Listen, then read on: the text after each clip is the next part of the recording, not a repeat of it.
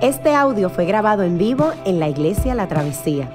Nos alegra que puedas utilizar este recurso y esperamos que sea de bendición.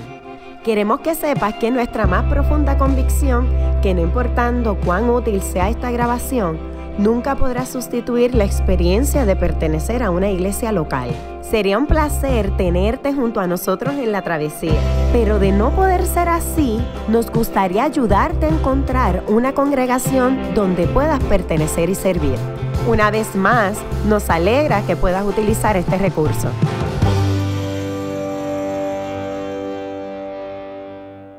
Bienvenidos a todos y a todas. Vamos a tener una oración antes de comenzar la, la lección número 2 realmente, o la tercera, pero en términos de orden, pero el capítulo 2 de nuestro manual de entrenamiento. Señor, te damos gracias por este tiempo, te damos gracias porque a pesar de un día largo, Señor, para la mayoría de nosotros de trabajo, nos das las fuerzas para estar aquí, Señor. Te pedimos que nos ayudes a, sacar provecho de, esta, de este material, Señor, para servirte de manera más eficiente aquí en, en la iglesia, Señor, y que el nombre de Cristo sea glorificado en todo lo que hacemos. Pedimos estas cosas, Señor, en el nombre de Jesús. Amén y amén. Uh, gracias a todos por estar aquí de nuevo. Estamos ahí eh, con la primera parte de nuestra escuela de líderes que trata de el gobierno eclesiástico. Yo quisiera, como todas las veces, comenzar con un repasito. ¿okay? Me gustaría comenzar con, con la pregunta. La hicimos la semana pasada y tenemos micrófonos por ahí para que me ayuden. Se quede, se quede en la grabación. Ah, mira, ahí tenés. Steven nos va a contestar la primera, la primera pregunta. Vamos a ver si esto me ayuda.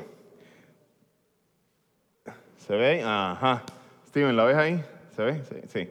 ¿Por qué una escuela de líderes? Ah, pero tú no estabas la semana pasada. Imagina, ponte creativo. Yo te la iba a contestar, pero no puedo. alguien, alguien que sepa, más o menos. Alguien, hablamos la semana pasada. ¿Por qué una escuela de líderes y por qué ahora?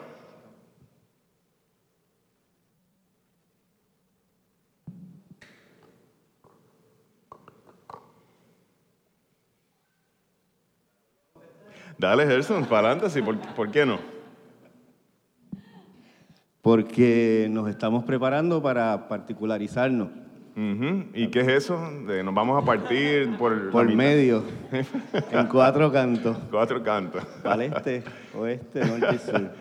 Este, pues según la gobernanza presbiteriana, nosotros somos una misión de la iglesia Briarwood, en Birmingham, Alabama. Todavía no somos una iglesia particular y por eso hay que particularizarnos, Ajá, para que podamos ser una iglesia con todas las de la ley. exacto. Eso es el lenguaje presbiteriano. Vamos a particularizarnos. Básicamente vamos a empezar a funcionar como una iglesia con su propio gobierno. Lo que hace, eh, una de las cosas que hace mm, ah, distintiva a una iglesia particular es que tiene su propio gobierno de ancianos. Somos una iglesia presbiteriana. Eh, ahora mismo nosotros somos una misión. Y una misión no tiene todavía sus propios ancianos, sino que los ancianos que gobiernan esta misión básicamente están en Briarwood Church, Briar- Briarwood Presbyterian Church, allá en Birmingham, Alabama. Y ellos son los que toman decisiones sobre, sobre la travesía, digamos, las decisiones más, um, no, me, no me atrevo a decir las más importantes, porque realmente, ¿cómo decir que es más importante que otro? Pero ellos toman, básicamente tienen la última palabra en la toma de decisiones, eh, siempre pensando ¿verdad? En, nuestro bien según lo mejor que ellos entienden. Así que, eh, ¿por qué una escuela de líderes? Porque estamos en un proceso de convertirnos en una iglesia particular, de establecer nuestros propios ancianos y de comenzar a funcionar en conjunto como parte de la denominación PCA, pero no como una misión ya, sino como una iglesia particular. Parte de ser presbiteriano es funcionar dentro de un cuerpo más grande, más allá de la iglesia local. Y hablamos de que eh, dentro de ese cuerpo macro eh, de nuestra denominación hay, tres eh, cortes o tres niveles. Y el primero que hablábamos a nivel de congregacional, ¿cuál era? Tenemos, tenemos la congregación.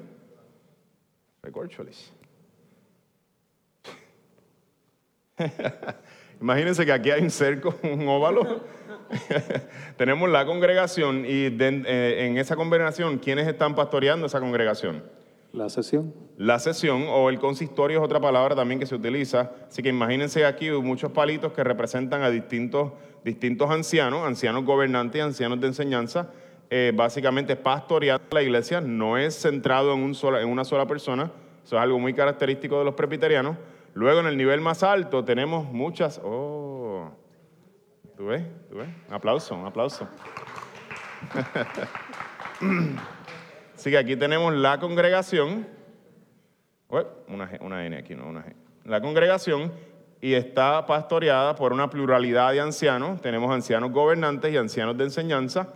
entonces, en el presbiterianismo tenemos, estamos relacionando, también nos relacionamos con otras congregaciones, no somos independientes. Otras congregaciones, en este caso pudiéramos decir Trinity Church, eh, Iglesia Comunión en Caguas y otras congregaciones eh, que forman, forman parte del mismo presbiterio. ¿Okay? Esa palabra extraña, presbiterio, básicamente es el cuerpo que reúne a todos estos ancianos que están a cargo de las congregaciones, de pastorear las congregaciones, los reúne aquí, digamos, una vez cada tres meses, para tomar, este, eh, para hacer a, lidiar con asuntos de la iglesia un poco más a nivel macro, así que se reúnen, digamos, cada tres meses. Entonces, nosotros, si nos imaginamos esto, el presbiterio trabaja con una región, presbiterio, trabaja con una región. Nosotros, nosotros somos parte del presbiterio Evangel, porque todavía no somos una iglesia particular, así que estamos todavía conectados a Alabama y allá nos reportamos a este presbiterio.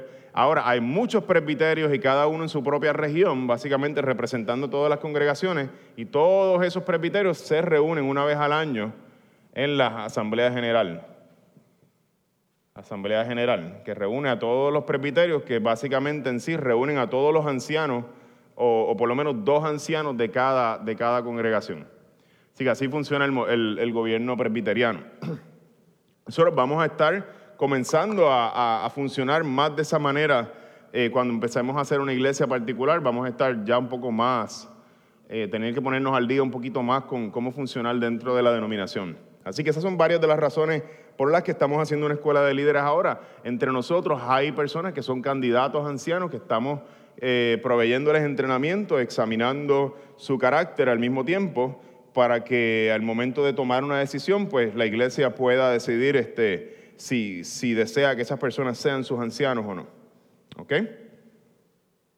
Repaso, visión general de la PCA fue lo que estuvimos eh, trabajando la semana pasada y algunas, eh, ¿qué significa la PCA? ¿Qué, son las, ¿Qué significan esas siglas? Esa es nuestra denominación.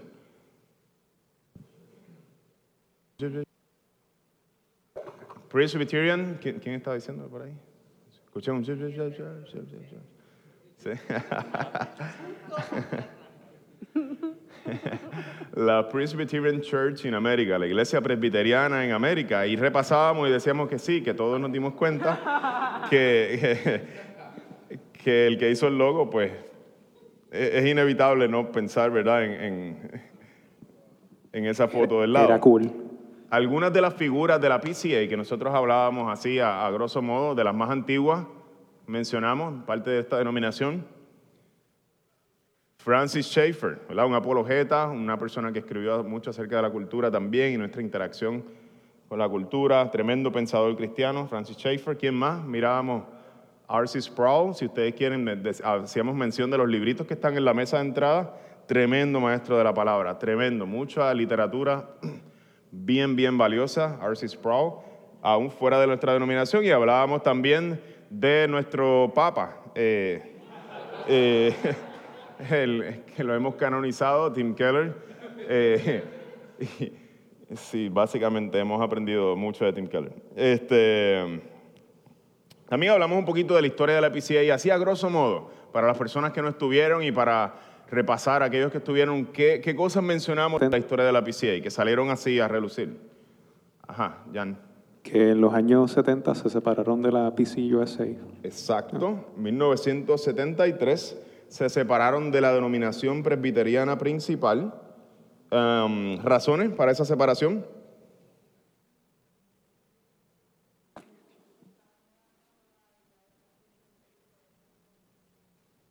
Mari por aquí.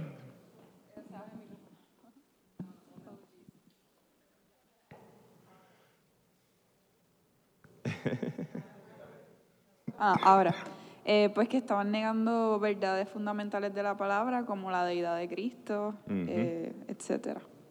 Básicamente dentro de la iglesia presbiteriana, y esto es algo que vamos a ver como una, una, una tendencia bien común en, la- en la- en las denominaciones que tienen, um, que se caracterizan por un rigor académico bien alto, que tienen seminarios eh, muy elevados académicamente.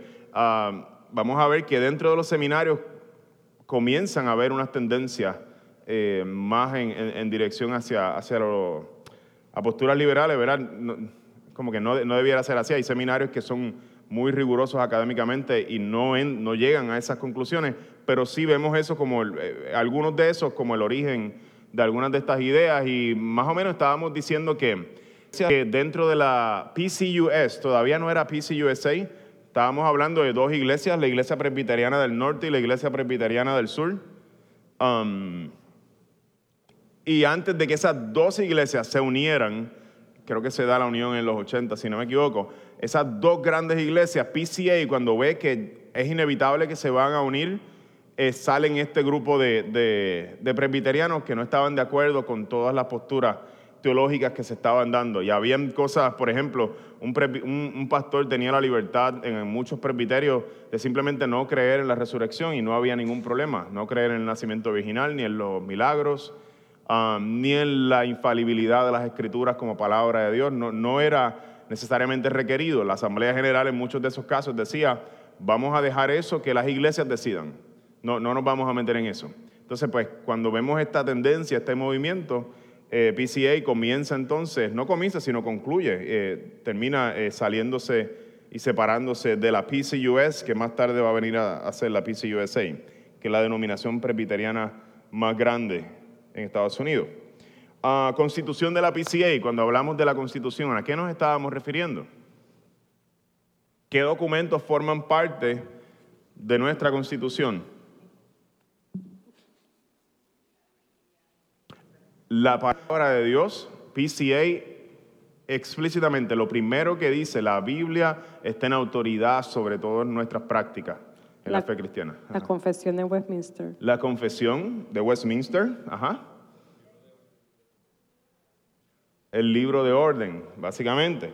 Y yo traje un cantito de la confesión para que nosotros eh, saboreáramos un poquito de, de qué se trata eso de la confesión, porque de momento pareciera ser, eh, me gustó la pregunta que hizo, que hizo Gerson, me dice, pareciera ser eso como un libro del mormón, algo por el ladito, o algún libro de, de- como que, y realmente no, La- la- estos son documentos que nosotros, eh, lo- los presbiterianos, hemos entendido y los se han examinado de manera rigurosa y hemos entendido que están alineados con las escrituras. No son una Biblia aparte, sino es una reflexión de lo que está en las escrituras.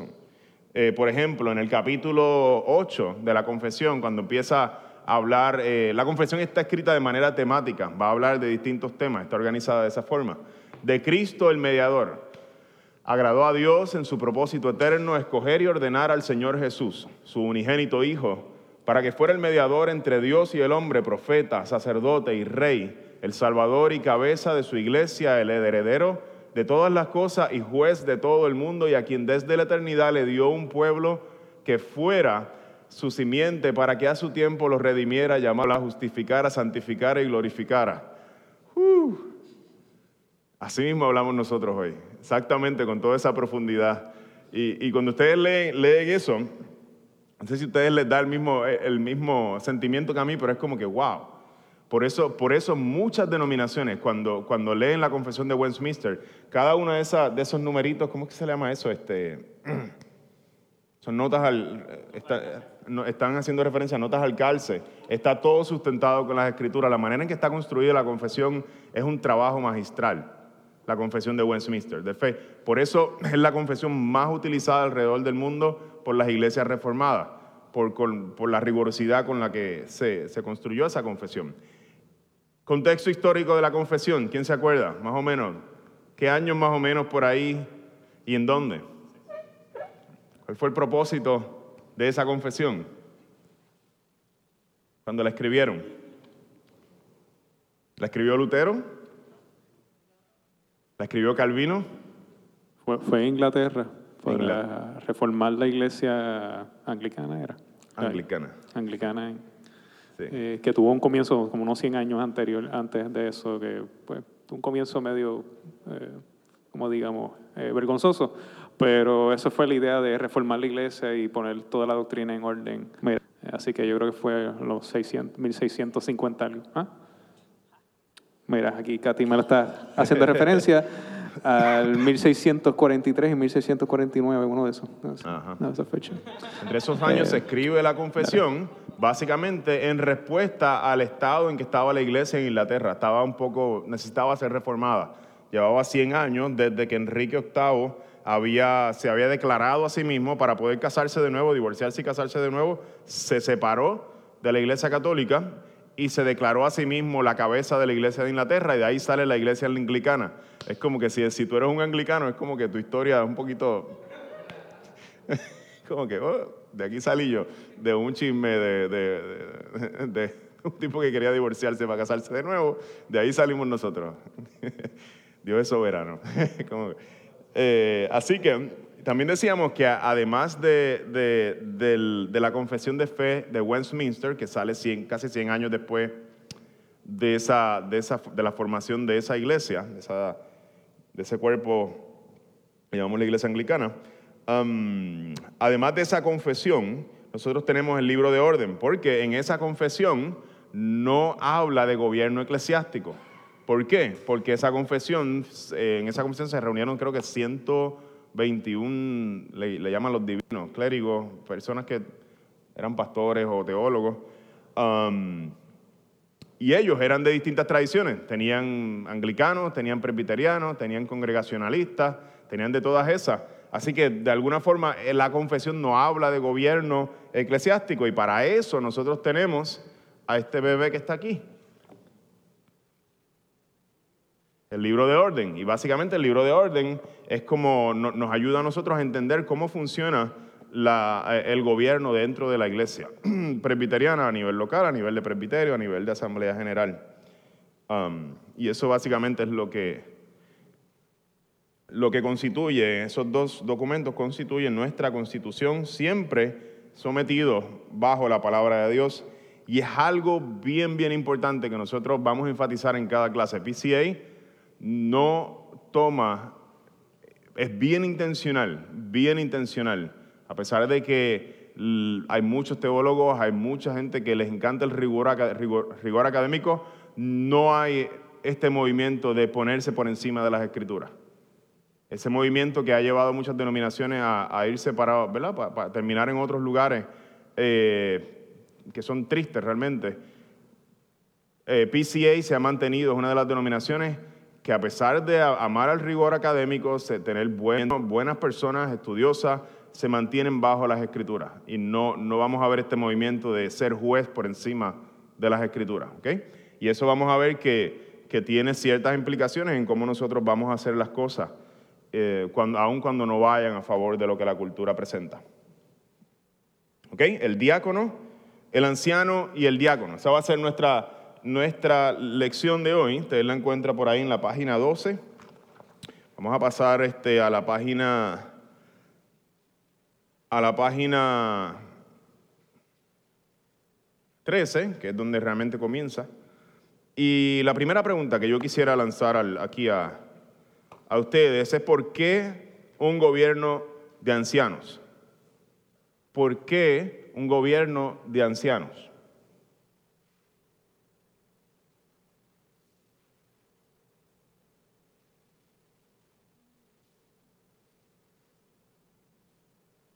Que son ancianos también, ¿verdad? Son gente con barba blanca o...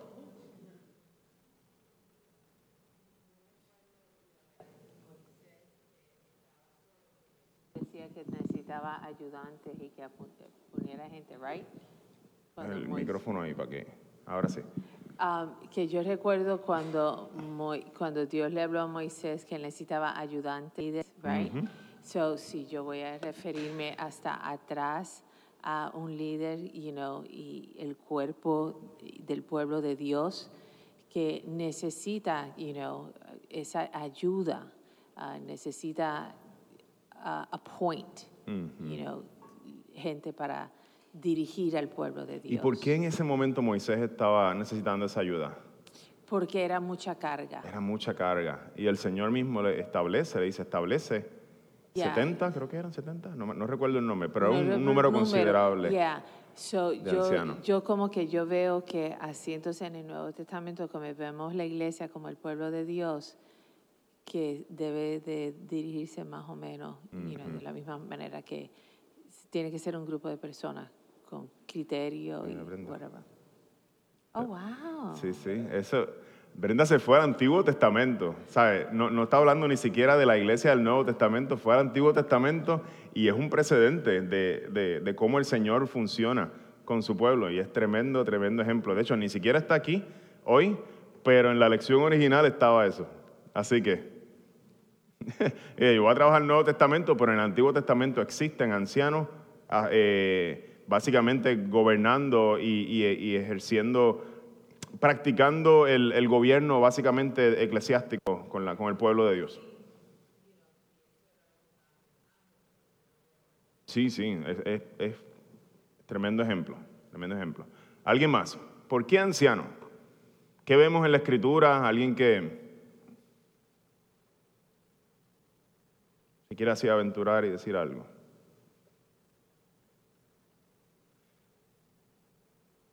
Will sabe. Así que vamos, vamos, la, pregunta básicamente la podemos contestar este, de varias maneras. Una, una sería porque nosotros, por ejemplo, en la iglesia presbiteriana y en muchos otros círculos que no son puramente presbiterianos, han visto en las escrituras que el Señor gobierna su iglesia por medio de una pluralidad de ancianos.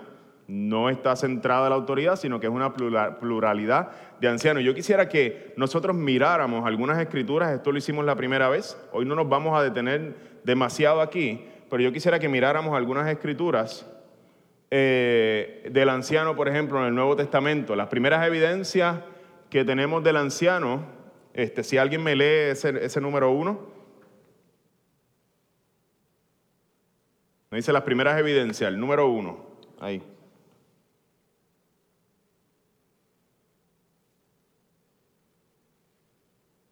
¿Quién tiene el micrófono por ahí?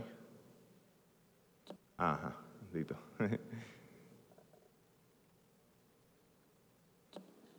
Hechos 15. Hechos 15, ajá. Y nos dice, Los apóstoles y los ancianos se reunieron para examinar este asunto.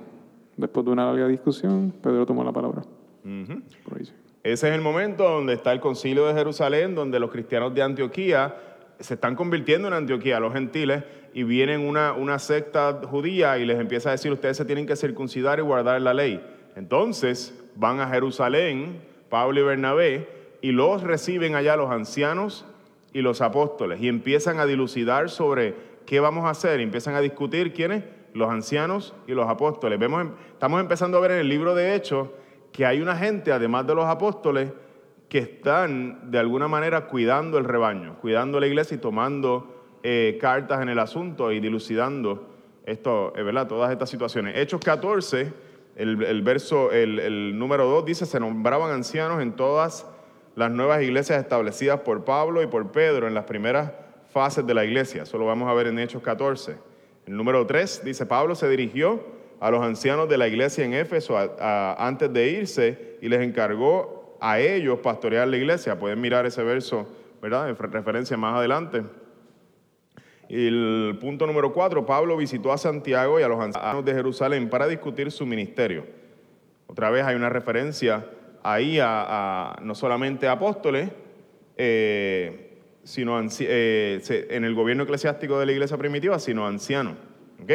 En la historia de la iglesia, el segundo punto, vemos también que los padres de la iglesia hablan desde, menciona por ahí, um, desde Clemente y Policarpo, padres tempra- de la iglesia temprana, hablan acerca, hay, hay evidencia de- del gobierno eh, eclesiástico siendo, siendo formado por ancianos, son, son mencionados dentro de sus escritos. Y hay varios pasajes donde se nos, lo, lo que llaman aquí guía explícita, donde hay instrucciones bien explícitas y bien concretas acerca de los ancianos eh, y de los diáconos.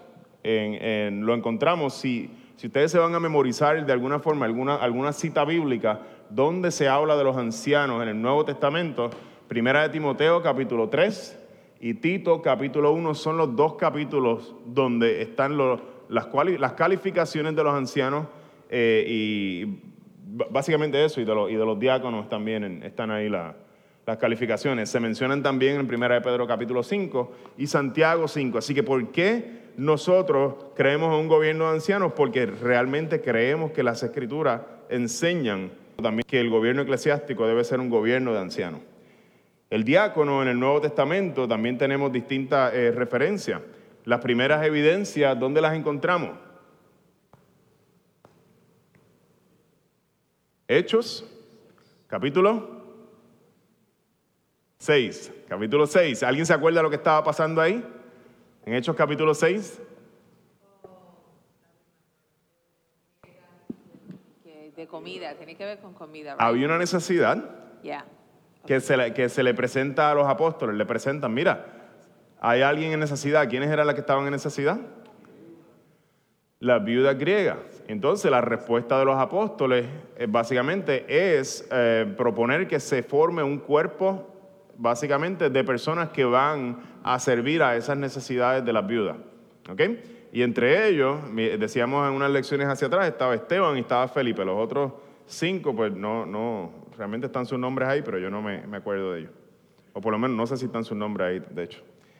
Um, así que básicamente ya vemos diáconos en los primeros capítulos del libro de Hechos. También vemos en las cartas de Pablo, en Filipenses, en Primera de Timoteo, específicamente Primera de Timoteo, donde, donde hay referencias a, y, no solamente referencias, sino calificaciones de cómo, que, cuáles son las, eh, cómo debe ser un diácono, básicamente. Así que ya vemos que en la escritura, tanto los ancianos como los diáconos son parte de ese gobierno eclesiástico y no lo vemos solamente en, una, en, una, en un texto, sino que lo estamos viendo tanto en el libro de Hechos, que son los comienzos de la iglesia, como en las cartas de Pablo.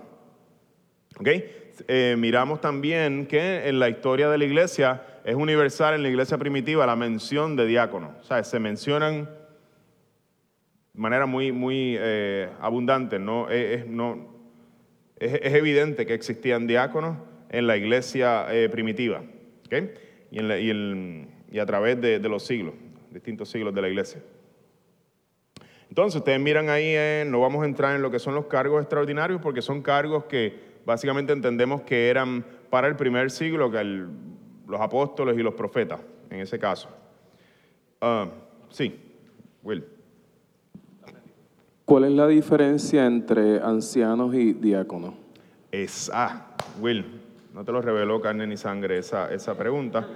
Ahora vamos a hablar de la naturaleza de los cargos, del cargo de diácono y el cargo de, anciano. ¿Tú ves?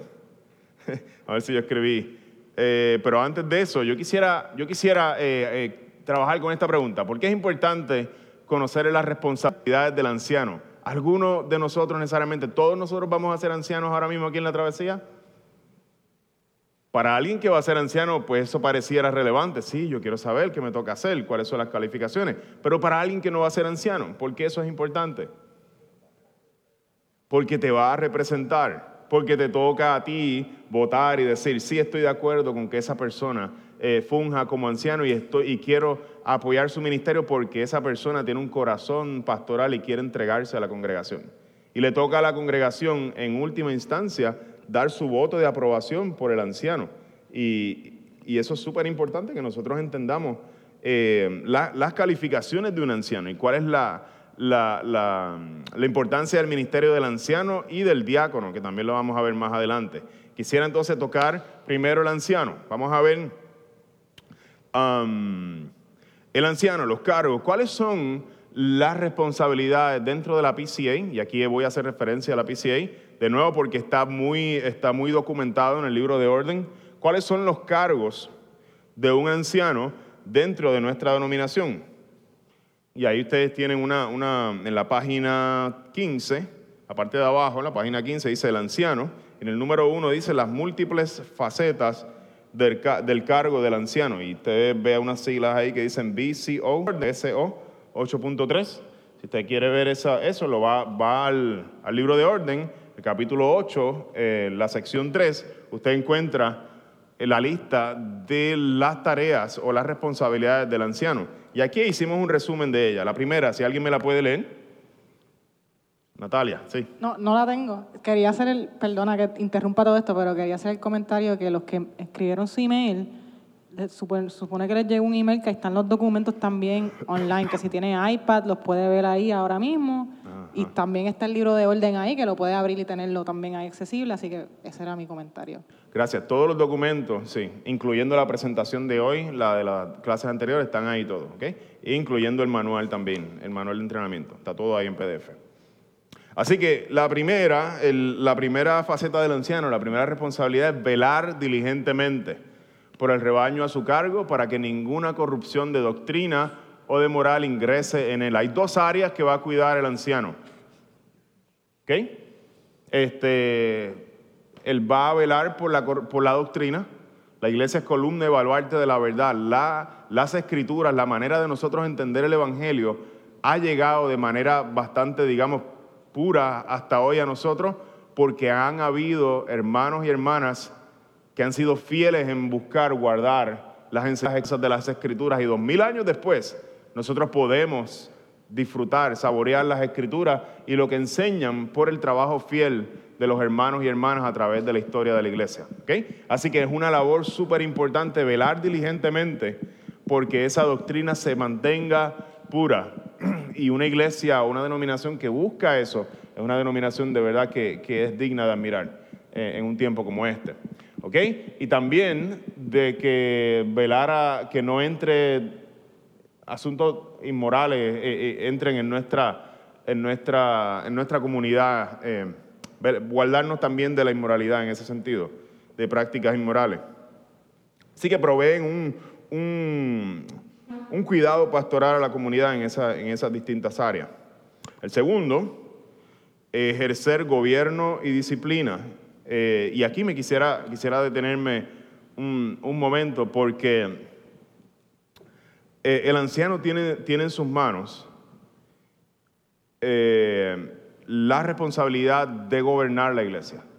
Y esto es algo que, que puede ser, eh, está diseñado para que sea una bendición, pero puede convertirse en una maldición. Puede ser algo que, que se torne algo muy negativo. El poder corrompe a la gente y de momento ah, algo, algo que nosotros aquí en la, en la travesía nos gusta trabajar una y otra vez y esto es algo que, que Ronnie como plantador de iglesia de la travesía siempre es enfático. Él decía, nunca, nunca, nunca una persona en autoridad debe utilizar su autoridad formal para empujar agendas.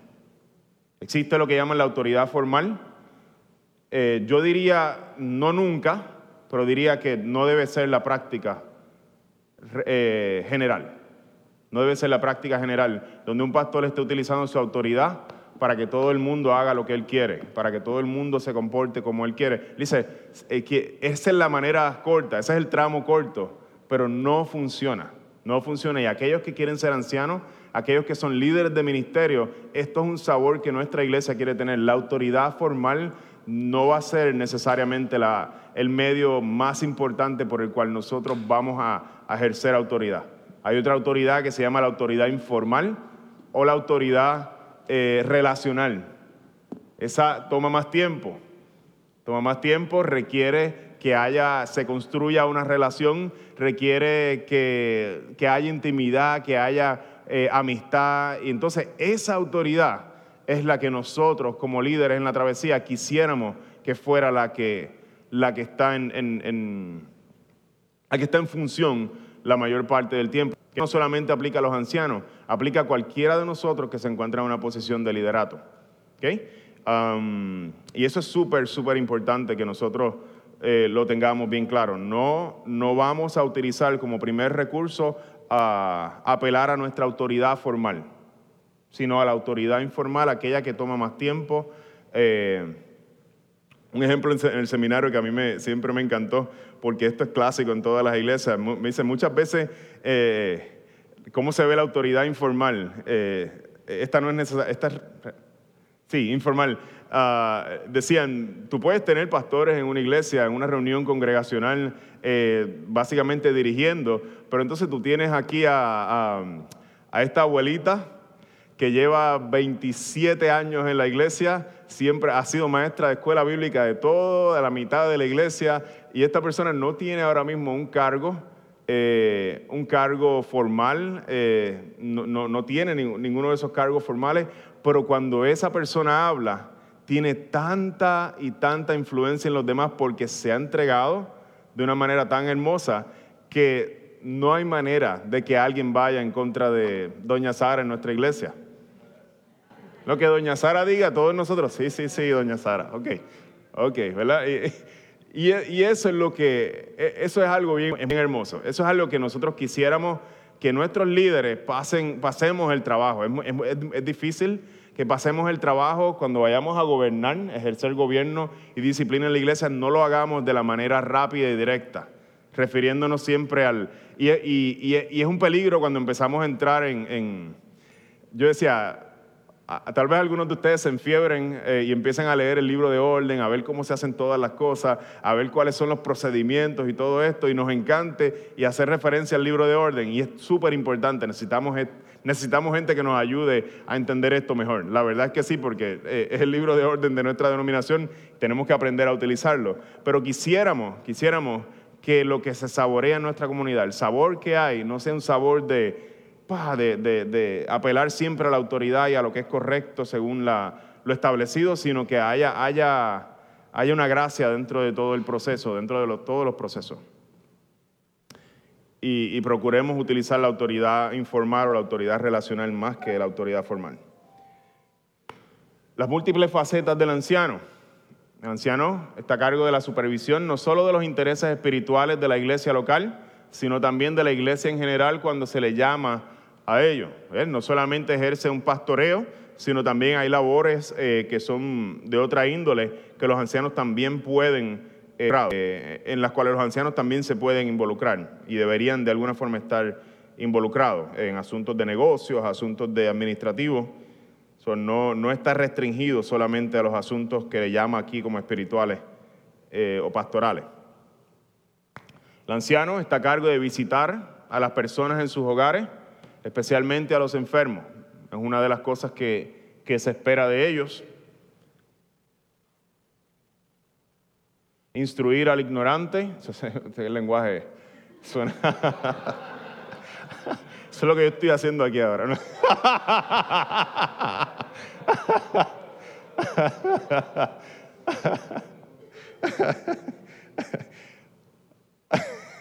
Instruir al ignorante, consolar al doliente.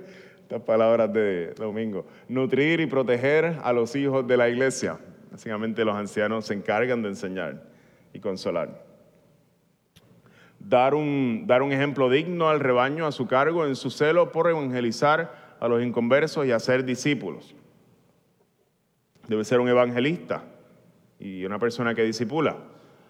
Orar con y por la gente, siendo diligente en la búsqueda del fruto de la palabra predicada en el rebaño. Una persona que ora con la gente, ora por la gente. La oración es parte de, sus prácticas y, no solamente a nivel individual, sino con eh, el pueblo de Dios, con la gente de Dios. ¿Ok? Así que estas son básicamente cuando nosotros pensamos en las, um, tareas de un anciano, a grosso modo, estas son las, estas resumen cuáles son las responsabilidades de ese cargo. Ah, ahora, Will, vamos a diferenciarlo con el de diácono. ¿De qué se trata ser diácono? Entonces, las múltiples facetas del diácono incluyen ministrar a los necesitados. Miramos Hechos capítulo 6, eso era lo que ellos estaban haciendo, las necesidades de las viudas. Ministrar a los necesitados, a los enfermos, a los que no tienen amigos y a cualquiera que pueda estar angustiado, comenzando primero con los de la iglesia y luego con los de afuera. El diácono es esta persona que se dedica a cuidar también de aquellos que están necesitados. No es necesariamente un maestro de la palabra, no va a ejercer necesariamente eso, esa, esas prácticas, pero sí, eh, aunque no, no, no es excluyente tampoco, puede ser una persona muy docta en las escrituras, pero su, su tarea principal es, eh, dentro de nuestra denominación, se define como alguien que trabaja con, con las necesidades de los hermanos en la iglesia. Eh, desarrollar la gracia de la generosidad en los miembros de la iglesia. Lo que quiere decir esto es animar a la iglesia a ser generosa. Básicamente los diáconos dentro de nuestra denominación tienen una parte esencial en, en ayudar a la, a, la, a la, iglesia a ser generosa. Eh, idear métodos efectivos de recaudar ofrendas cuando hay necesidades, necesidades y necesitamos recaudar ofrendas, por ejemplo, para las Bahamas hay una necesidad. Los diáconos son esas personas que recaudan ofrendas, llaman a la iglesia a la generosidad cuando, cuando hay necesidades.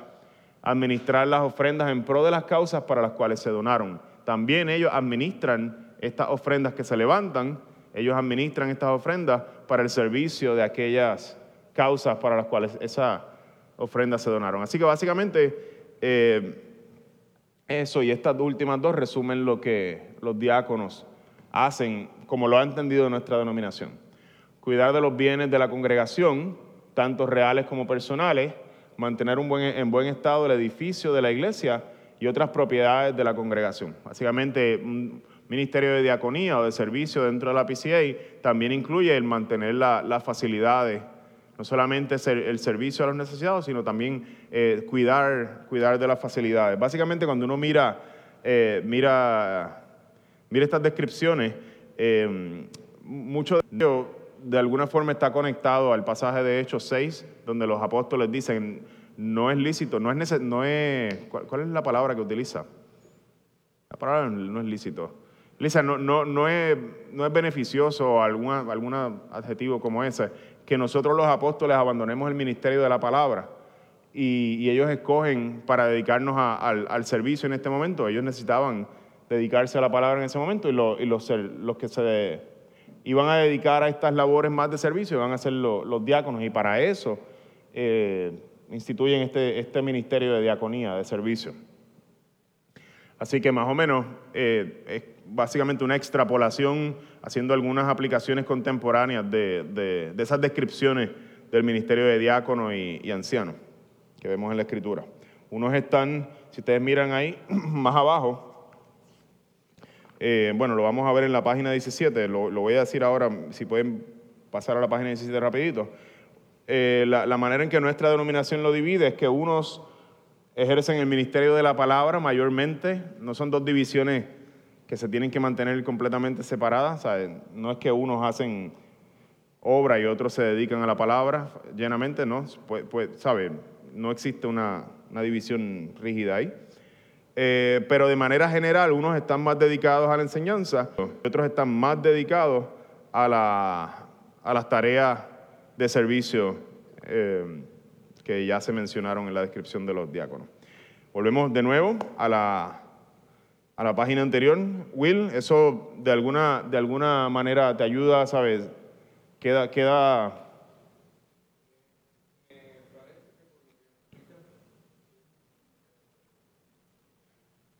Me da la impresión de que los ancianos están más en, el, en la cuestión del liderato de la iglesia y los diáconos en el área de servicio. No sé. sí, sí. Es como lo trato de, ver para poder ver la diferencia.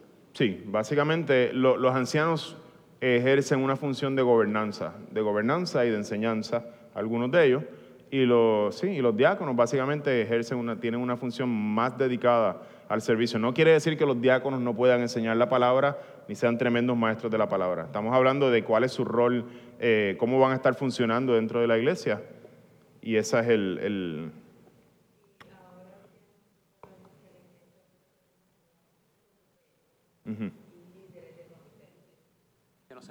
Que ahora como nosotros usamos palabras como líder de comité, Ajá. y eso es como diácono, es lo mismo. No, no. Ya, gracias por la pregunta, Brenda. Los diáconos y los ancianos son posiciones ordenadas. Son, son oficios dentro de la iglesia. Ahora, hago la, hago la distinción. Gracias por tremenda pregunta. Porque el ministerio de los diáconos, a pesar de que hay unos diáconos que van a ser diáconos ordenados, los diáconos ordenados son los que dirigen las labores del ministerio de diáconos. Son los que dirigen esas labores y hay un montón de diáconos que no son ordenados, pero sí hay unos que, digamos, los, los que no son ordenados se llaman asistentes de diáconos y ejercen todo el ministerio de diaconía. Los que son ordenados son los que dirigen esas labores. ¿Ok? Un poquito, un poquito confuso. Eh, voy a hacer un paréntesis. En nuestra denominación, ajá, Gisela. Quizás para explicar un poquito cómo encajan los comités ahí, porque igual siguen habiendo comités. Los comités son eh, personas de la congregación eh, que echando, déjame echar atrás un poquito. Ahora mismo, como estamos funcionando, donde no tenemos, no tenemos eh, ancianos de, gobernanza ya ordenados, ni tenemos diáconos ya ordenados, pero tenemos, por ejemplo, nosotros los que trabajamos en el staff, no, no tenemos la autoridad ni tomamos las decisiones, sino que los que son ancianos ordenados nos delegan a nosotros la ejecución de las tareas de todos los días aquí. Y así se va a hacer con los que somos miembros del staff. Pero esas tareas que decir, que los ancianos deciden cuál es la visión de la iglesia para dónde va, se lo delegan al staff y el staff comparte esa responsabilidad de, ejecutar con todos los comités. Y los comités son laicos, no son, no son una posición de ordenación, no requiere una ordenación, pero los comités, junto con el staff, son líderes laicos de la, de la congregación que están ayudando a implementar las decisiones que toman los ancianos, que son los que tienen la autoridad en sí. Eso aclara un poquito. Porque hoy día lo único que conocemos aquí en la travesía son los comités, el staff y ya. Eh, los pastores, ¿no? Los, ancianos de enseñanza.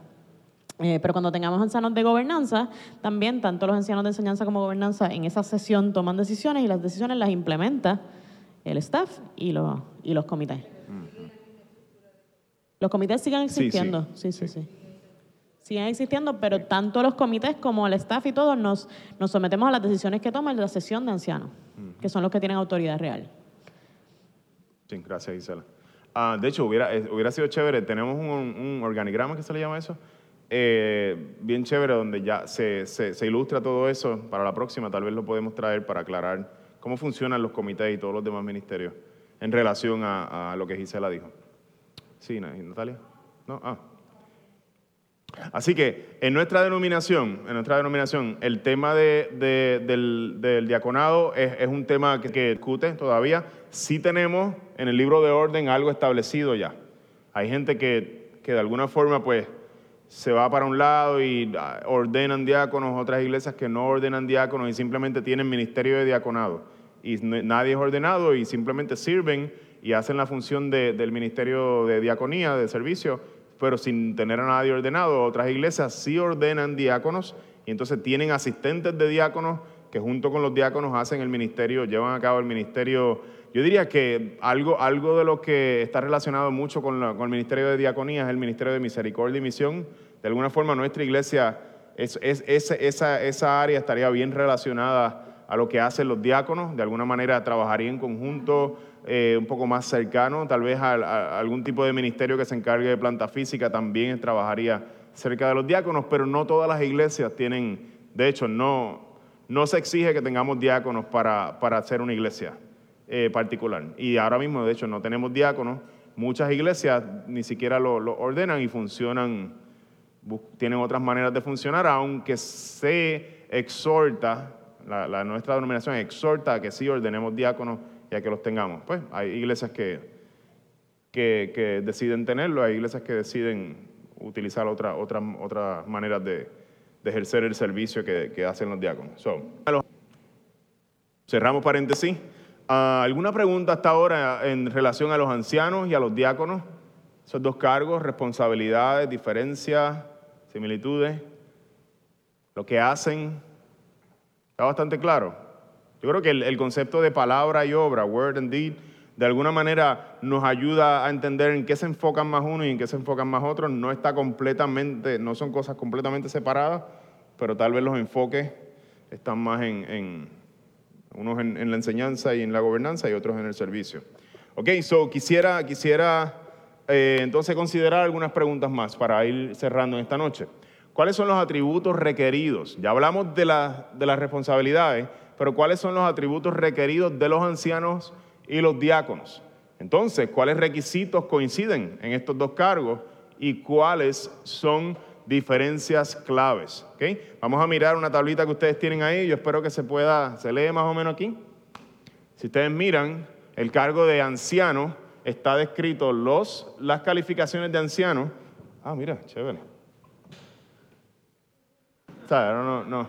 Yo aquí con miedo. Los cargos de anciano están descritos en estos dos pasajes. Tito capítulo 1, versos 6 al 9. Timoteo capítulo 3, 1 Timoteo capítulo 3, versículos 2 eh, al 7. Si los miramos, el cargo de anciano está en estas dos columnas. Y el cargo de diácono también está en Timoteo, 1 Timoteo, pero del verso 8 al 13, y está en esta columna de acá. Okay, yo quisiera que entonces nosotros empezamos a hacer el ejercicio de contestarnos esas preguntas, eh, esas preguntas que, que acabo de lanzar. Si ustedes miran en la página 18, ahí encuentran la... Oh, gracias Natalia. Eh, ¿Cuáles son los atributos requeridos de los ancianos y los diáconos? ¿Y cuáles, cuáles de esos coinciden? Vamos a mirar. ¿Quién tiene más, más requerimientos, digamos? Más, ¿A quién se le pide más? ¿Verdad? Vemos aquí a los ancianos y vemos acá a los diáconos. Así que esta columna está un poquito más vacía es un poquito más estricto, un poquito más lo que se pide de los ancianos y tiene que ver con que a ellos les toca eh, básicamente cuidar a la congregación en términos de doctrina y de cuidado pastoral, este, guardar la enseñanza y la doctrina de la iglesia este, y la disciplina. vamos a ver qué cosas son iguales en, en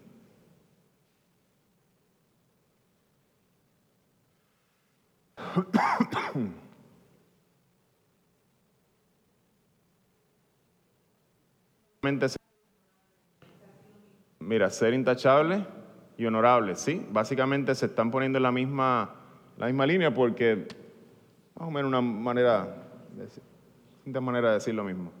Esposo de una sola mujer, esposo de una sola mujer, esposo de una sola mujer. Moderado, más o menos no arrogante, una persona con conciencia limpia, sensato. Así que los diáconos no tienen que ser sensatos.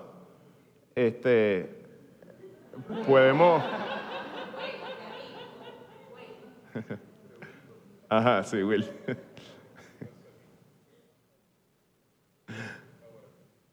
Pregunto, lo de que dice esposo de una sola mujer implica que tiene que ser casado. Ah, buena pregunta. Eh, la última vez que hablamos sobre eso, la, la primera vez hablamos sobre eso y Ay, no, no recuerdo. Yo, yo, sé que la respuesta es no, pero estoy tratando de recordarme por qué. Pablo y Jesús. Exacto, gracias, gracias. Pablo era uno, no hay que ser casado. Pero lo que te está diciendo es que si estás casado, pues con una sola. Sí, gracias, gracias. Ah, en nuestra denominación. No casado es igual, you know, con una esposo de una sola mujer, diciendo de que es casado una vez con una mujer, you know what I mean, not divorced and you have an ex-wife. Hay distintas personas que han llegado a distintas composiciones en cuanto a eso. En nuestra denominación, personas divorciadas todavía, todavía pueden, pueden ejercer el, el, cargo. Hay personas que han entrado en, eh, aterrizado en otras este, tendré una contestación. Si me das esa pregunta de nuevo, me encanta la pregunta, me parece demasiado importante y me gustaría que la, me comprometo a la semana que viene dar una mejor respuesta a eso. Natalia, ¿tú querías decir algo que te veo ahí? ¿No? Ajá. Así que, eh, respetable, el anciano, hospitalario, capaz de enseñar, hábil de exhortar a otros con la sana doctrina, eh, es, un requisito de, los ancianos. Eh, no debe ser borracho, no borracho, no amigo del mucho vino, es otra manera de decir lo mismo. No debe ser pendenciero ni violento. Este, así que los diáconos tienen la libertad de ser cascarrabia. Podemos tener cascarrabia aquí, gente cascarrabia Sí, que no te descalifica si eres un cascarrabia.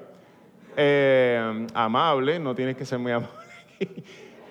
Apacible, no iracundo, aquí tampoco. Eh, eh, no, es que no, yo creo que ustedes entienden lo que, que se enfatiza en, los ancianos por, el carácter de lo que ellos van a estar haciendo, la labor eh, pastoral que van a estar haciendo. Eh, no debe ser amigo del dinero, no codicioso de ganancias mala vida, no codicioso de ganancias mala vida. ¿Por qué el anciano, tanto el anciano como el, precisamente, específicamente el diácono, por qué, por qué no codi- codicioso de ganancias mala vida? Porque él está encargado de manejar, ¿verdad? Este, los bienes de las ofrendas, los bienes. Gobierna bien su casa, sus hijos deben ser creyentes, gobierna bien su casa y sus hijos. Eso es un requerimiento para, para los dos. Sus hijos lo obedecen con el debido respeto. No es un recién convertido, súper importante para un anciano. Súper importante, tiene que haber un nivel de madurez. Esto no es que aquí eh, no haya un requerimiento parecido, pero se enfatiza más eh, que el anciano sea una persona madura. No, no.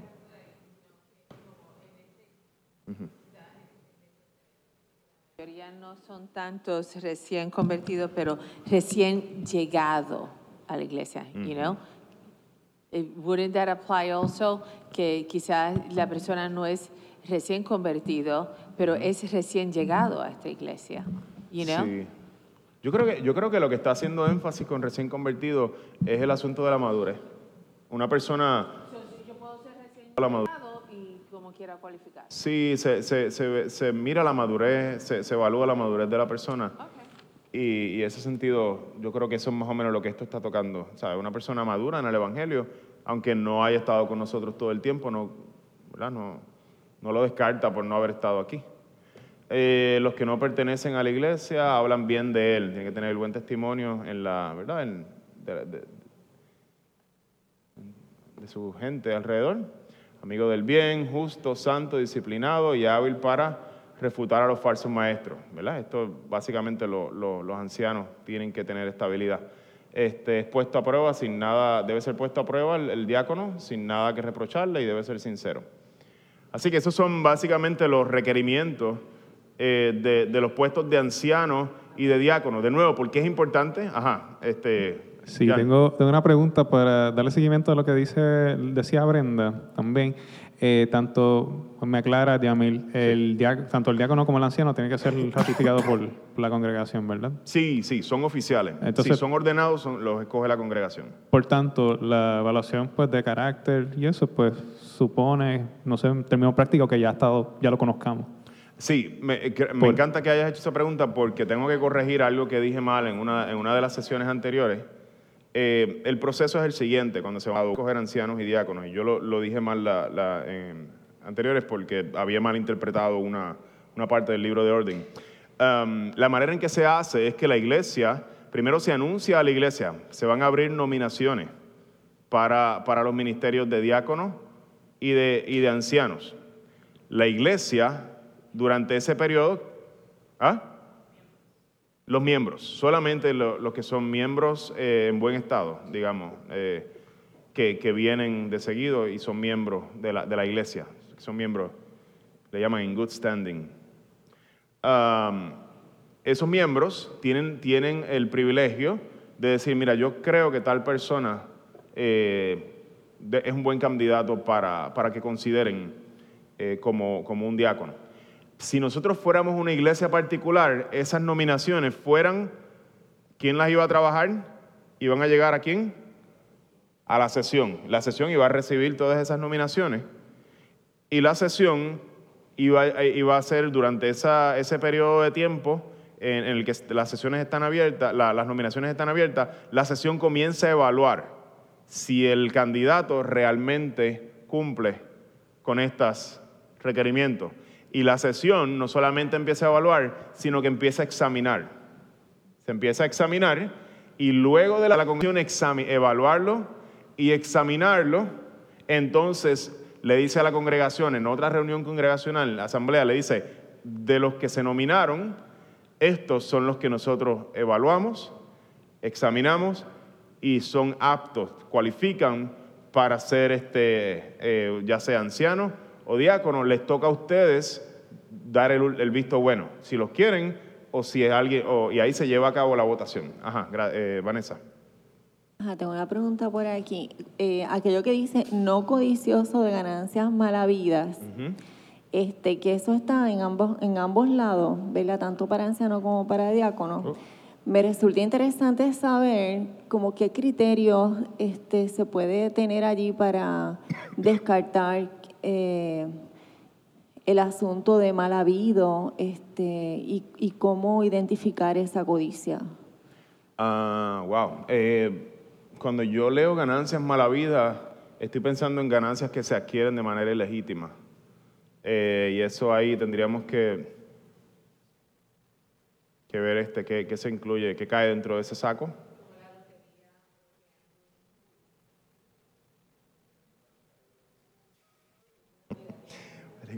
Yo creo, yo creo que el término codicioso nos está ayudando a entender, la palabra codicioso nos está ayudando a entender a qué se está refiriendo y, y qué podemos descartar. Pues yo no creo que está hablando de películas pirateadas. Ah, ¿Sabe? Alguien codicioso no, no. Está. ¿Cómo? Eh, le- ¿Ilegales? Exacto. Sí, y yo Ga- creo que... eh, ganar dinero a base de negocios ilícitos. Sí, sí, y yo creo que alguien que esté vendiendo películas pirateadas no debe ser anciano de... no debe ser anciano de... de ¿Sabes? Eh, Yo creo que, yo creo que dilema ético ahí fuerte, como que... Yo, Gambling. Yo, hay que ver, yo creo que la escritura habla... en- sí, es que tengo que tener cuidado porque estoy, tratando de ver este, cómo la escritura habla de, de lo- de los juegos de azar y todas estas cosas. Y quisiera tener una mejor respuesta y no tirar algo así a lo loco. eh, porque tengo una, respuesta rápida, pero no la he revisado y, y tengo que tener cuidado. Pregunto, ¿todas esas descripciones implican que esos cargos son para hombres? ¿Es así o también puede ser una mujer? Tremenda pregunta, qué bueno que ya estamos acabando. Eh, eh, sí, esta vez me tocó al pie. Vamos a hablar en esta hora. Mira, en, nuestra denominación, y, voy a, y voy, a, voy a hablar siempre en referencia a nuestra denominación, eh, no, a, no, a, no a opiniones personales. Nuestra denominación eh, ha interpretado las escrituras y de nuevo, bajo, no poniéndose por encima de las escrituras, porque nuestras tendencias culturales tal vez nos choque algunas cosas, pero poniéndose debajo de las escrituras, nuestra denominación ha llegado a la conclusión de que estos cargos en la escritura son exclusivamente para hombres, los que son ordenados, el diácono ordenado y el anciano ordenado. ¿ok? Eh, del ministerio de diaconía pueden ser parte mujeres y hombres bajo eh, la dirección de esos diáconos ordenados. ¿ok? Sí, no, no, no son los oficiales de la iglesia, cuando usamos ese, ese lenguaje oficiales, se está refiriendo a diáconos y ancianos ordenados. Y ancianos, tenemos la distinción de gobernante y anciano de enseñanza. Y ambos eh, de esos ancianos tienen la misma, la misma autoridad, digamos, de, para pastorear.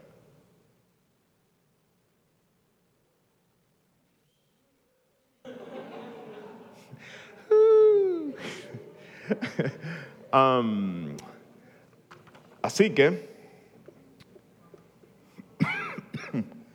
am, yo creo que ahí, ahí ya estamos eh, cerrando, aunque lo hice de chiste, estamos cerrando eh, esta parte y, yo quisiera que, que, que aquellos que están aspirando eh, a ser ancianos, aquellos que desearían ser diáconos, de alguna manera sientan sientan el peso. ¿Qué- ¿Quién de ustedes realmente, incluyéndome a mí, quién de nosotros eh, realmente puede ser intachable en todas estas cosas?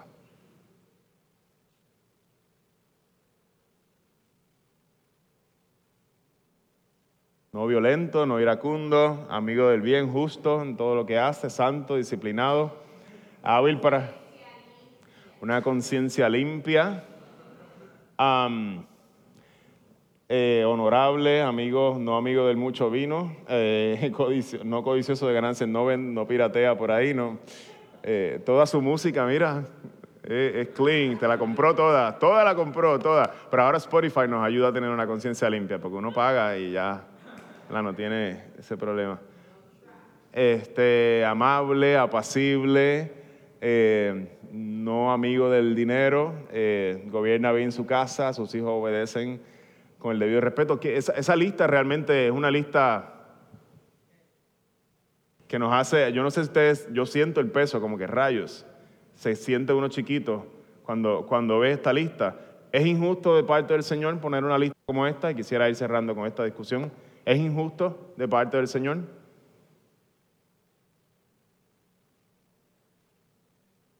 ¿Qué les parece?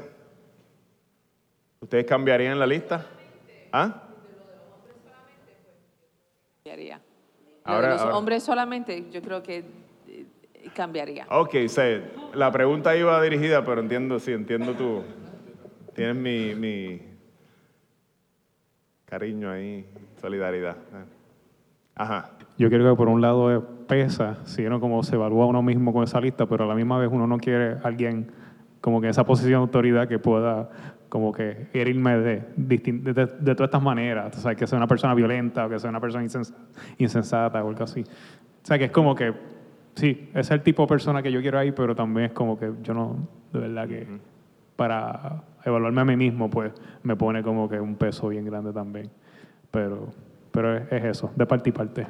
Es Ujú. como que, el- el- nada, Ujú. eso. Tremendo, sí.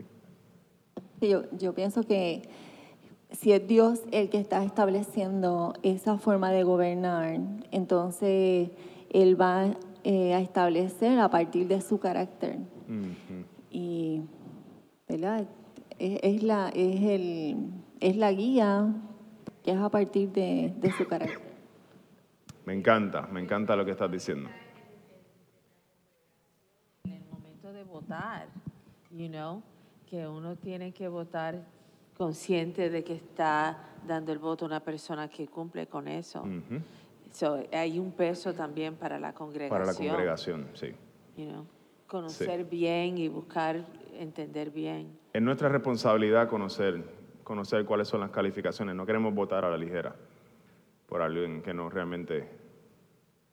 Este, yo pienso que, que no es injusto porque realmente, como decía Vanessa, es un estándar alto, pero es el estándar que refleja el carácter de Dios. Obviamente, como mencionaba, pues cuando uno lo mira, uno dice, pues, ¿quién puede cumplir con todo esto?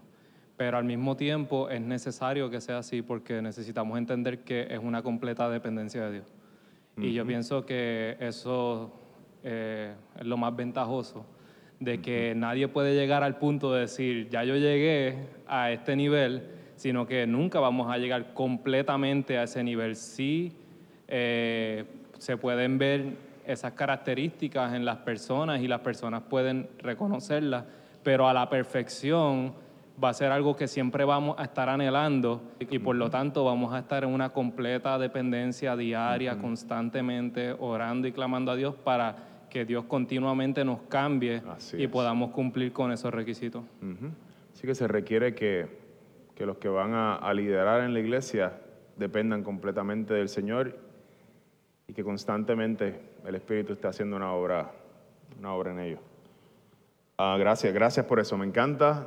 Eh, sí. Este, también quisiera comentar que, que uno puede, o sea, básicamente tener todos los requisitos en términos generales, pero no quiere decir que un anciano jamás va a ser arrogante. O sea, en términos generales no es una persona arrogante, pero en alguna situación puede que se le salga y fue arrogante un día, pero que no sea dentro de su personalidad y su carácter, no sea como que...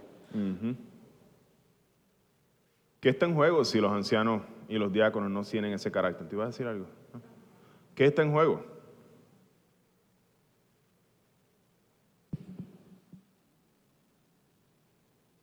Si no guardan la doctrina los ancianos, si son dados a las ganancias mala vida, codiciosos, si, ¿qué está en juego cuando empiezan a predicar aquí al frente si son codiciosos? Que no- El Evangelio de la Prosperidad sale ¿A de ahí. ¿A dónde van a parar de, los de chavos? gente que no, no- que no está, no está alineado con esto. De aquí salen todos esos movimientos. Por eso es que la- la- lo- los estándares son altos, porque lo que está en juego es, es crucial, es bien importante. Es, es la pureza de la palabra, de la, de la iglesia, de- del Señor. So,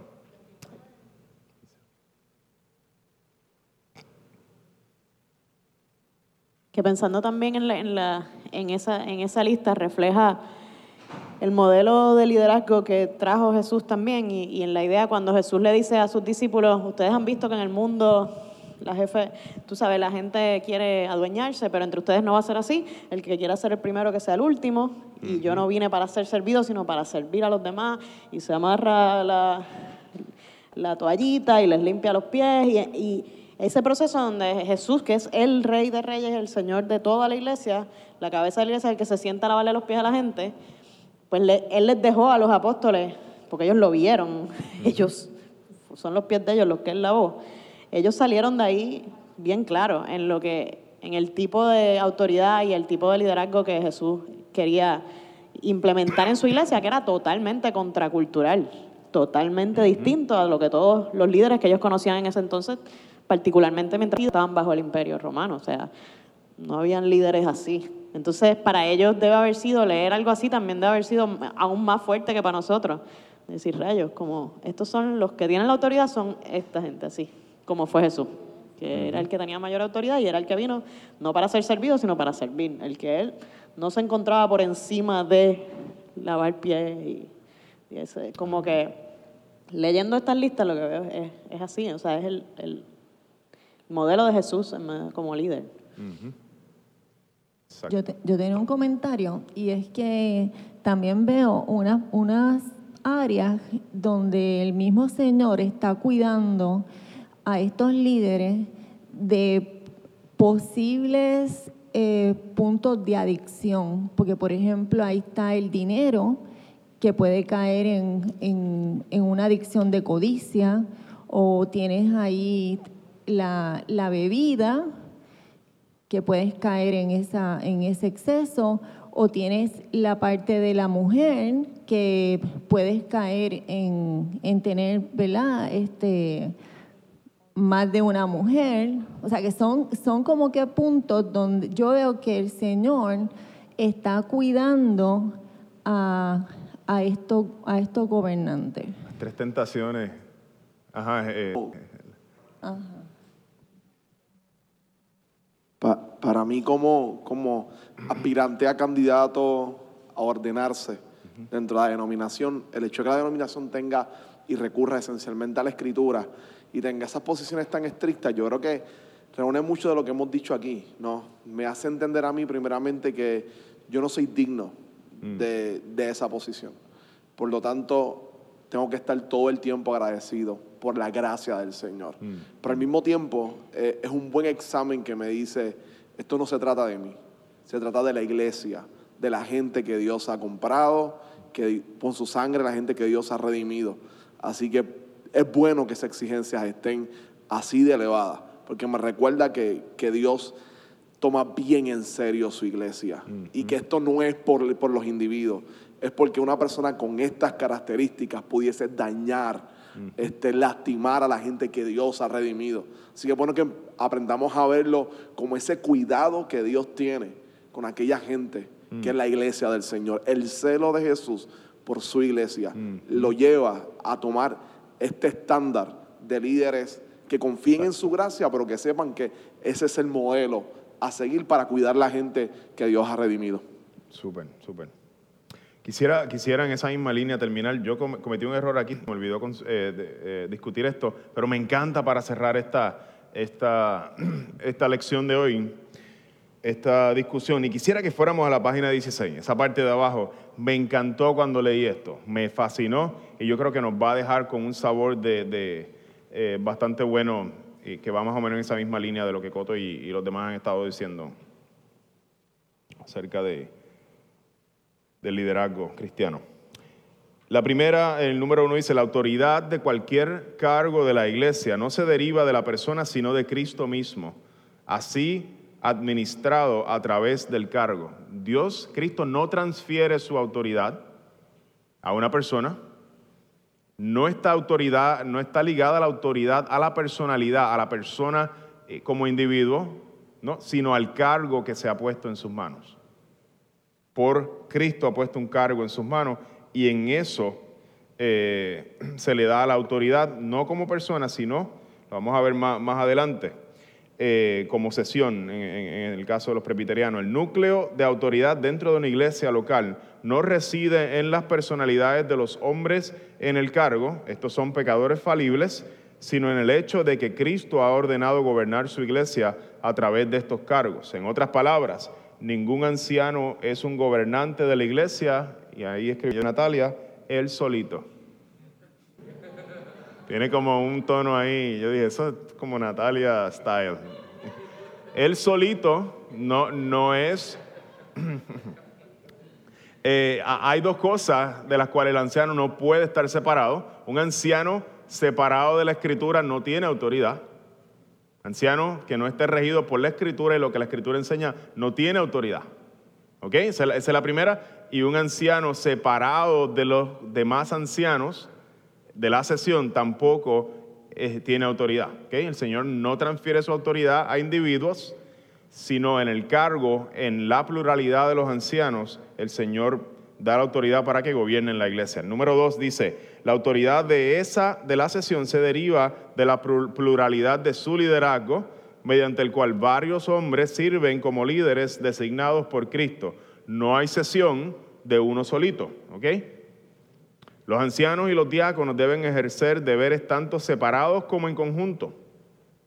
Es decir, defienden la dignidad del oficio como individuos a través de su carácter personal y como grupo en la forma en que se lleva a cabo la sesión. Termino con el punto 4, a la otra, a la otra página. Dice, en lo práctico, esto significa que ningún anciano toma decisiones vinculantes en nombre de la sesión, ni ningún diácono en nombre del diaconado. Más bien, la sesión misma, que es plural, los comités designados por la sesión, que también son plurales, o el personal equipo, staff de la iglesia, si es designado por la sesión, tienen autoridad para tomar decisiones. Los ancianos no operan como individuos, eh, como un pequeño reino donde tú eres el monarca y tú mandas y, la gente te tiene que preguntar. No, no funciona de esa manera.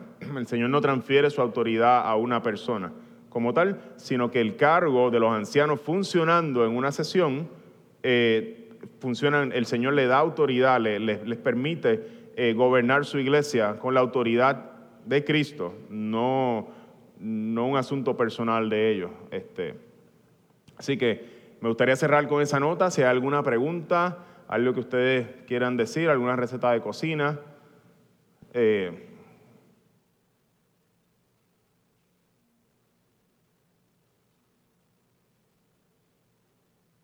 Sí, como ustedes me preguntan a veces, y esto, y esto, y esto, y a veces yo me encuentro como que, pues tengo que hablar entonces con, mis hermanos, a ver qué ellos piensan. Cuando me preguntaron sobre las lenguas, es como que, ah, este, cuando me preguntaron sobre distintas cosas, ah, eh, yo no puedo dar mi opinión personal. Mi opinión personal no tiene, no tiene peso como anciano.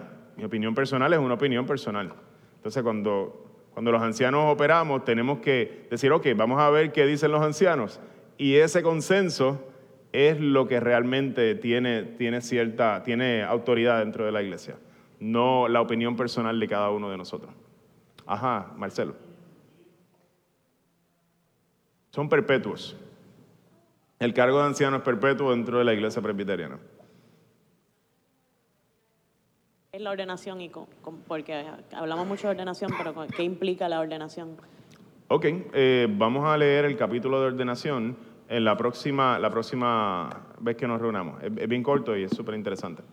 Ok, ¿qué es lo que vamos a hacer la próxima vez? Ya con esto yo acabé literalmente el material de gobierno eclesiástico, lo adelanté un poquito, porque quiero que la próxima sesión nosotros abramos el libro de orden y vamos a leer Vamos a entrar ahí, por ejemplo, y vamos a ver el capítulo que habla de la iglesia particular, cómo se, llega a ser una iglesia particular. Y podemos mirar unas cuantas cosas ahí. Yo lo, que, lo que yo quiero es que de alguna forma esto que no es familiar para nosotros, de momento se convierta en una herramienta que tú digas, ok, lo leí un cantito una vez, es como que, pues, como usar la enciclopedia, quiero buscar acerca de esto, pues ¿Dónde lo encuentro? Y que de alguna forma tengamos el ejercicio práctico y en ese momento también podemos procesar algunas inquietudes y algunas dudas que, hayan surgido durante estas tres sesiones. ¿Ok? Ese va a ser nuestro plan de juego y luego de eso comenzamos las cuatro semanas de contenido bíblico. ¿Ok? Ese va a estar súper chévere, los pactos, cómo se desarrolla la historia bíblica desde Génesis, un jardín hasta Apocalipsis en la, en la nueva Jerusalén, la ciudad de Dios. ¿ok? Vamos a mirar esa historia bíblica y nos vamos a memorizar escrituras. Así que eh, vamos, a, vamos a retomar esa disciplina de memorizar escrituras y yo espero que ustedes estén ahí conmigo y todos hagamos el ejercicio de memorizar escrituras. Como líderes de la iglesia, la palabra tiene que estar en nuestra, en nuestra mente, tiene que eh, llenar nuestra mente y tenemos que retomar esos ejercicios de memorizarla. ¿ok? Así que les lanzo ese reto ahí y quisiera terminar entonces esta sección con, con una oración, encomendándonos al Señor. Padre, gracias por, por la bendición de estar juntos reunidos aquí en armonía, Señor. Tu Espíritu está en medio nuestro, la palabra, Señor, nos está formando. Tú estás haciendo algo, Señor, en este momento, en esta hora, en esta iglesia, Señor. Gracias porque podemos tener certeza de que tú estás trabajando, Señor, en medio de todo lo que está pasando en la travesía. Te damos gracias, Señor, por esto. Te, damos, te pedimos, Señor, que rinda fruto en nuestras vidas, Señor. Aún estas conversaciones sobre gobierno, estas cosas que son tanto técnicas, en algún momento se sienten así, que puedan rendir fruto, Señor, y, servir para, para la gloria de tu nombre y para la edificación de tu iglesia, la expansión de tu reino aquí en la tierra. Pedimos que nos cuides, Señor, de, regreso a nuestros hogares, que cuides el camino de cada uno, Señor, y le des descanso a, todos, Señor, a medida que, que se acuestan esta noche, que puedan levantarse descansados mañana. Pedimos estas cosas en el nombre de Cristo Jesús. Amén y amén. Muchas gracias por venir, así que nos vemos por ahí la semana que viene. Qué bueno que pudiste escuchar esta grabación. ¿Qué tal si la compartes con otros? Recuerda que hay muchos más recursos en nuestra página latravesía.org, donde también puedes realizar un donativo. Dios te bendiga.